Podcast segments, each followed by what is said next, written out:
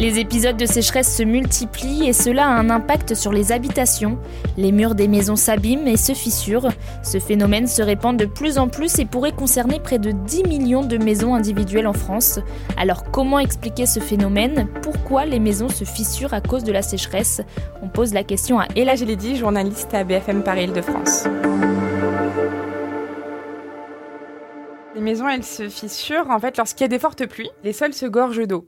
Et ensuite, en été, la sécheresse arrive, l'eau s'évapore des sols et les sols, bah, ils se rétractent en fait puisqu'il n'y a plus d'eau à l'intérieur, ce qui va en fait déstabiliser les habitations qui sont donc sur les sols et ce qui va euh, faire que les fissures euh, apparaissent. Parfois donc ce sont de micro-fissures et parfois les fissures sont beaucoup plus grosses, on peut les voir donc sur les murs à l'intérieur et à l'extérieur des maisons, mais aussi sur les sols et même parfois dans les jardins, ça peut créer certains trous et certains creux. L'été, il y a de plus en plus de foyers, de maisons qui sont victimes de ces sécheresses et de ces fissures. Donc on a effectivement beaucoup plus de, personnes chaque année qui se plaignent euh, de ces problèmes de fissures en fait. J'imagine que côté assurance c'est compliqué. Est-ce qu'elle couvre ce risque? En 2020, il y a eu une forte euh, vague de sécheresse et donc il y a eu un décret du journal officiel qui a diagnostiqué plusieurs départements en état de catastrophe naturelle. Avec ce décret, en fait, les personnes concernées avaient 10 jours à compter donc du décret du journal officiel qui citait en fait les villes impactées par le sinistre pour contacter leur assurance. Les assurances vont envoyer des experts qui vont pouvoir faire un état des lieux et constater un petit peu euh, les dégâts.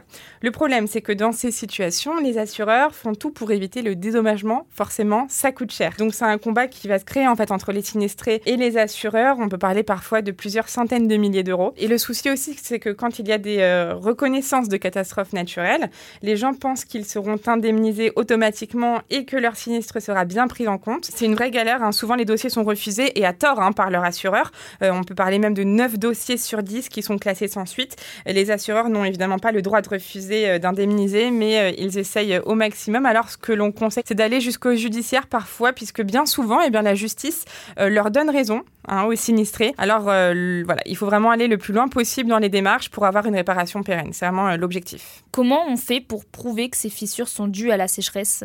Alors, pour prouver que ces fissures sont vraiment liées à la sécheresse, il y a une seule chose à faire principalement. C'est pas juste de venir voir et de se dire, bon, bah non, c'est lié à la sécheresse ou pas.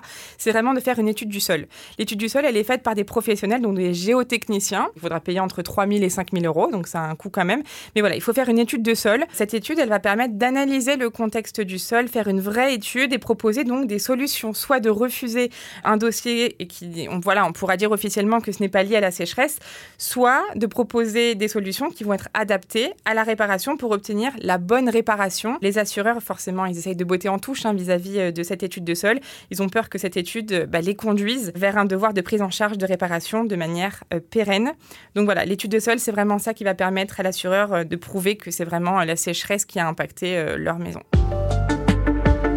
Merci d'avoir écouté ce nouvel épisode de la Question Info. Tous les jours, une nouvelle question, de nouvelles réponses.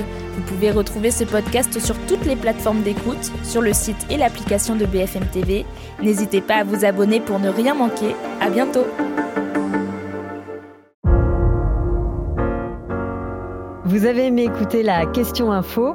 Alors découvrez le titre à la une, le nouveau podcast quotidien de BFM TV. Les grands récits de l'actualité, des témoignages intimes, c'est tous les soirs sur vos plateformes préférées. À bientôt!